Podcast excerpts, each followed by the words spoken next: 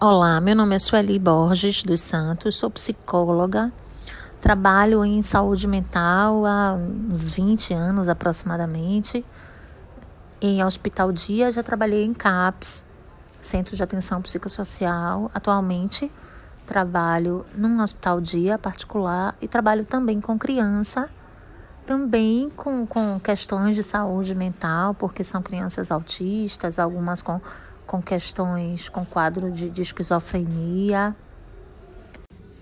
A avaliação psicológica é uma avaliação que apenas o profissional de psicologia pode fazer, com o objetivo de estar tá traçando um perfil, digamos assim, estar tá fazendo uma avaliação do quadro desse paciente, de como é que esse paciente apresenta, o que ele apresenta, quais as questões é, psíquicas que ele possa vir apresentar. E se a gente for pensar é, no que diz respeito a, a, uma questão médica, né, de acordo com o DSM-4 ou o CID-10, a gente também vai estar tá categorizando é, esse paciente dentro dessas especificidades que tem nesses estudos, que é muito da ordem médica, psiquiátrica, certo?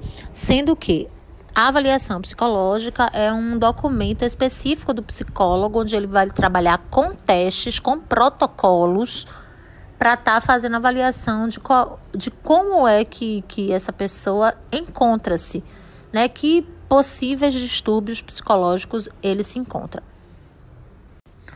Agora sim, é, quando você pergunta qual a forma de avaliação que é feita na clínica, se é a mesma que é feita em saúde mental, vai depender muito do profissional. Na sua grande maioria, quem trabalha em CAPS, quem trabalha em hospital dia, não trabalha com protocolos, exceto se for um profissional que se debruce sobre isso, de fazer uma avaliação psicológica em cima desses protocolos, que são os testes psicológicos.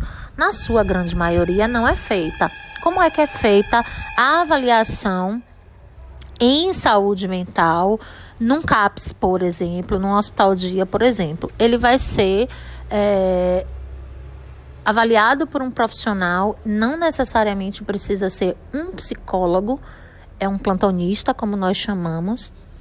Pode ser um terapeuta ocupacional, um assistente social ou e ou psicólogo também, ou um enfermeiro que vai fazer uma escuta a esse paciente, né, a essa família, para estar tá avaliando o que é que está acontecendo. Né? Uma pessoa que se encaminha para uma unidade de saúde mental, um CAPS, um hospital psiquiátrico, né, um hospital dia, possivelmente essa pessoa ou o familiar que, que leva essa pessoa já deve estar apresentando algum nível de sofrimento psíquico né? Seja um quadro de depressão profunda, seja um quadro de desorganização psíquica que esteja fazendo com que ele é, esteja apresentando um discurso desorganizado, uma desorientação, é, esteja apresentando alucinações né, auditivas e visuais.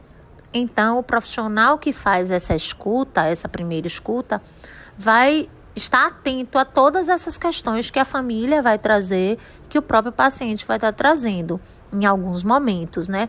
O discurso é muito importante, o discurso que esse paciente traz é muito importante na avaliação. A gente vai percebendo a partir daquilo, da forma como ele fala, do que ele fala, para ver o grau de organização psíquica que essa pessoa se encontra. Essa avaliação é de fundamental importância, né, que seja realizada, porque é a partir daí que a gente vai definir o programa terapêutico, né, desse paciente, se ele precisa de uma internação integral, se ele precisa de um hospital dia, se ele apenas precisa de uma de um atendimento a nível ambulatorial. Então, a partir dessa escuta é que a gente vai fazer essa avaliação de que nível de tratamento que essa pessoa vai vai precisar. Né? Se for uma pessoa que tiver com um nível de desorganização muito grande e tiver colocando a vida dele em risco, a vida de terceiros em risco, talvez ele precisa estar numa internação integral, né? ainda que seja de um tempo curto, porque hoje, por exemplo, de acordo com a, a reforma psiquiátrica, o nível de, de tempo de internação precisa ser o mínimo possível. Então, hoje nós ainda temos alguns hospitais psiquiátricos aqui em Salvador. Nós temos o Juliano Moreira enquanto referência e o Mário Leal. Nós ainda temos esses dois serviços de internação integral. Mas o que se preconiza é que essas pessoas fiquem o menos tempo possível nesses espaços. E temos também os CAPS 3, que também tem algum nível de internação, mas é por pouco tempo, porque o que, o que a gente compreende a partir da reforma psiquiátrica é que essas pessoas estejam em tratamento com os seus, com as suas famílias, com seus vizinhos. Então, eles, no caso dos CAPs, aquelas pessoas que não precisam de uma internação integral, precisam de um, um tratamento de CAPS, elas passam o dia no CAPS e à noite voltam para suas casas, né, para o seu lar na interação com seus familiares, na interação com seus familiares, na sua casa, com as coisas que eles gostam de comer, de uma forma mais personalizada.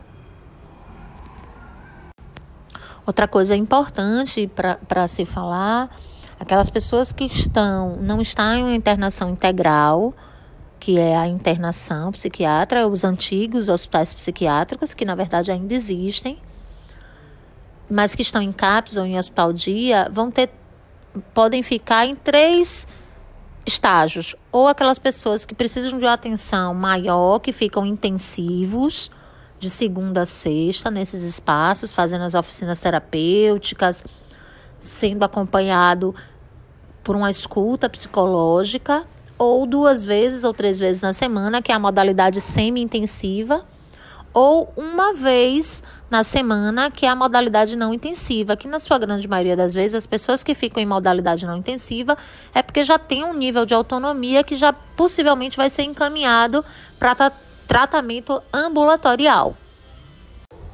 É, é, importante ressaltar, apesar da, das perguntas que você me faz, né, ser direcionada para a psicologia, é importante ressaltar que quem trabalha com saúde mental tem um trabalho de equipe interdisciplinar, né? tanto no, nos CAPs, nos Centros de Atenção Psicossocial, quanto nos hospitais dias.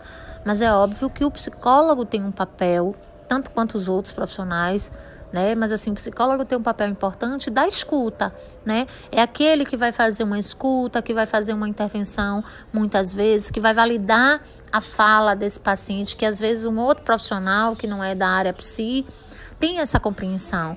Então, muitas vezes, aquele paciente que, tá, que traz um discurso desorganizado, né, desconectado, apesar dele estar tá trazendo esse discurso dessa maneira, mas é um discurso que ele está falando sobre ele.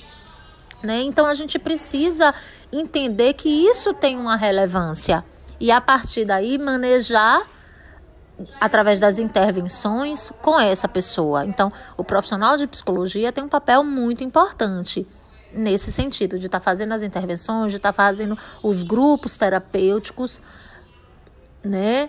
E a partir desses grupos, tendo novas intervenções, de estar tá social, social, desculpa, socializando essa pessoa, porque essa é a grande questão e por isso veio todo o processo da reforma psiquiátrica, que é a socialização desse sujeito né, na sociedade, inserir, reinserir ele na sociedade.